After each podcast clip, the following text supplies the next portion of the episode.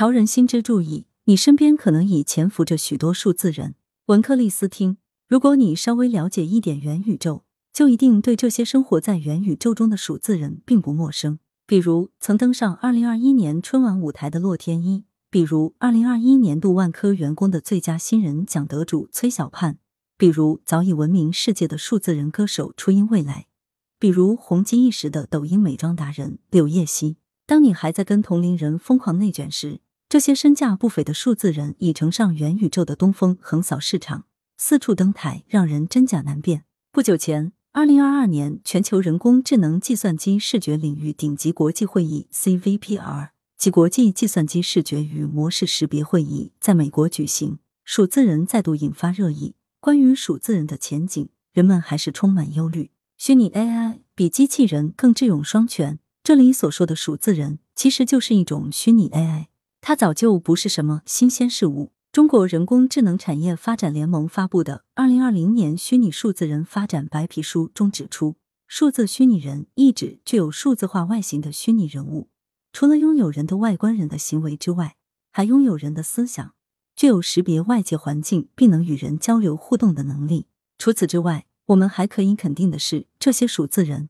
区别于以往所说的 AI 机器人，他们都只存在于非物理世界中。是由计算机图形学、图形渲染、动作捕捉、深度学习、语音合成等计算机手段创造及使用，并具有多重人类特征的综合产物。它们可能是二 D 的，也可能是三 D 的，可能是二次元卡通形象，也可能是写实的形态呈现。但它们都是可远观不可亵玩焉的，因为这种不可触摸的特性，让它们可以更像真人，于是也比 AI 机器人更容易走入大众民心。未来数字人的开发。明显会从更沉浸式、交互性的情感方面入手，让数字人看起来不像 AI 机器人那样笨笨的，而显得更智勇双全、温柔体贴。有相关报告显示，未来将以打造三维全景、无感真实、超级自然加数字孪生形态的数字人为目标，以动作及情感交互、情绪感知推理为关键突破口，令数字人更具服务性。抢工作，数字人可不会客气。数字人可以做些什么？你以为他们只是会画画、唱歌、哄人开心吗？当然不是。虽然我们目前看到的大多数数字人，比如洛天依、小冰、初音未来，都在演艺圈甚至二次元界收获了不少粉丝与人气，但更多数字人其实还是相当务实的。据万科集团公布的信息，在拿下万科年度新人奖之前，崔小盼在入职十个月内，经他提醒的各种单据处理响应程度，已达到传统 IT 系统提示的七倍。他还负责催办业务，他催办的预付应收逾期单据核销率甚至达到了百分之九十一点四四。他果然不负自己的名字，催催小小盼，在工作范围内所承担的提醒提示工作，让其他真人员工不能不服。公司方面说，之所以创造这样一名员工，就是希望能赋予系统算法一个拟人的身份，以更有温度的方式与同事沟通，让数字世界与人类世界协同推动工作。你或许接到过许多网银推销理财产品的电话，但你可能没想到，电话那头的人很多时候就是数字人。据说，百度与浦发银行打造的数字人员工，以月活达到四十六万人，就是每月至少有四十六万用户是在通过 AI 数字人员工的推荐选购理财产品的。另一方面，你所热衷的各类小视频中，虚拟的数字人主播也在大批量上线。B 站二零二一年第二季度财报显示。在娱乐领域，虚拟主播 VUP 已成为 B 站直播增长最快的品类。过去一年，有超过百分之六十的全球知名虚拟主播都在 B 站开播。B 站 CEO 陈瑞也曾提到，二零二零年六月至二零二一年六月，共有三万两千四百一十二位新的虚拟主播开播，同比增长百分之四十，总投稿量超一百八十九万。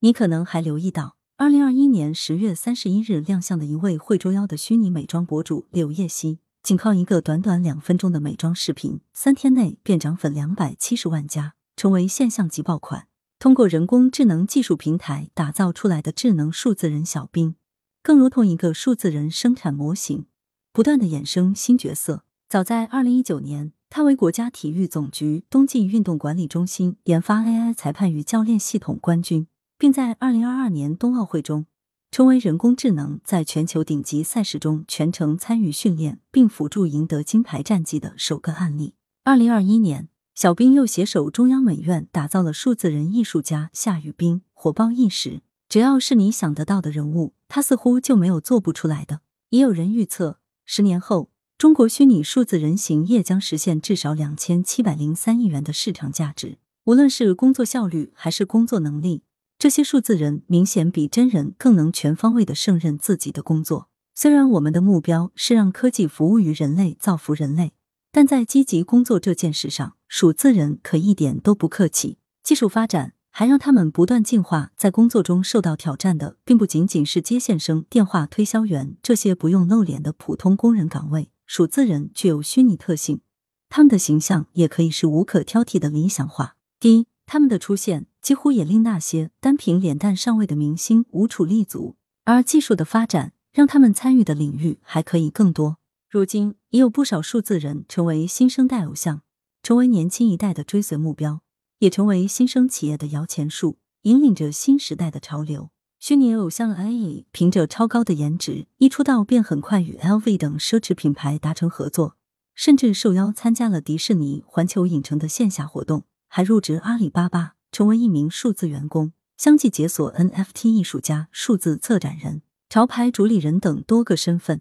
数字人赛车手 E 早前登上了男人装封面，带着又恩又飒的性格特征亮相，迅速吸粉。与电影人沈腾的联动合作，更吸引大量年轻网友的关注，为汽车文化注入新活力。美妆博主柳叶熙在主播业界也独树一帜，无论是造型、人设，还是个人创作能力，都不断制造惊喜，大受年轻人好评。技术还在持续发展。以深度学习技术为支撑的智能驱动型虚拟数字人，在元宇宙概念中开始以员工、伴侣、偶像、专家等各种形象频繁出现，被人们普遍接受。他们的各项技能还在随着受众的要求迅速进化。很快，数字人甚至可以开始实现个性化定制，以此满足那些希望自己也能以数字人形象生活在另一个世界中的玩家的愿望。这并不是什么难题，基于三维网格建模等技术。未来在各种元宇宙游戏中，我们可能只需要一个摄像头就可以实现自我数字化，让自己以数字人的形象玩转世界。业内忧虑，数字人都不长命。二零零七年，初音未来在 Vocaloid 语音合成技术的加持下诞生，成为首个闻名世界的二 D 虚拟歌手。其各种衍生品令这个形象深入人心，热度延续至今。但随着更多数字人的崛起，就像明星偶像的过气现象一样。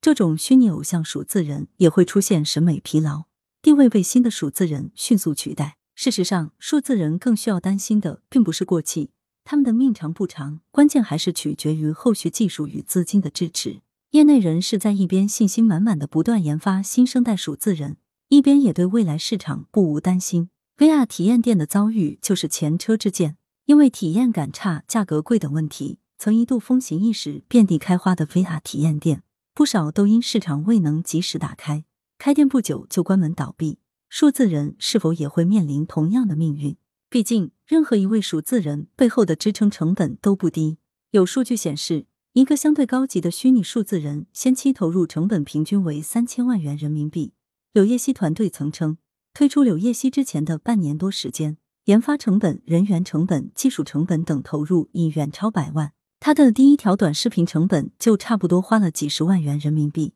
这可能也是柳叶熙出道至今推出的短视频条数并不多的主要原因。而另一组调查数据显示，目前真正愿意为虚拟偶像花费五百元人民币以上的人群仅占比百分之六点三。就算是热门的 B 站上的虚拟主播也一样。有报道称，二零二一年十一月，B 站虚拟主播加乐 Carol 创下了单月两百一十四万元的收入，占据榜首。其中一场维持四小时的生日派对直播，创下了单场一百八十九万元的收入。但这样的成绩并不普遍，因为还有另一组公开数据显示，截至二零二一年八月十八日，B 站相对有关注度的三千四百七十二个虚拟主播中，一千八百二十七人当月营收零元，无收入者超过半数。数字人远比真人明星偶像要烧钱所以如果不能在短期内拿回回报可能百分之九十都会迅速死掉。他们是否偿命目前靠的还是来自行业内的资本而资本看中的绝不是简单的建个模玩几个炫目小把戏的数字人他们对数字人的要求只会越来越高越来越苛刻。数字人的未来显然并不是站位。那么简单如果实力不够底气不足创意不新鲜对不起我们就只能说下一位。来源：羊城晚报羊城派，责编：易之娜，校对：李红宇。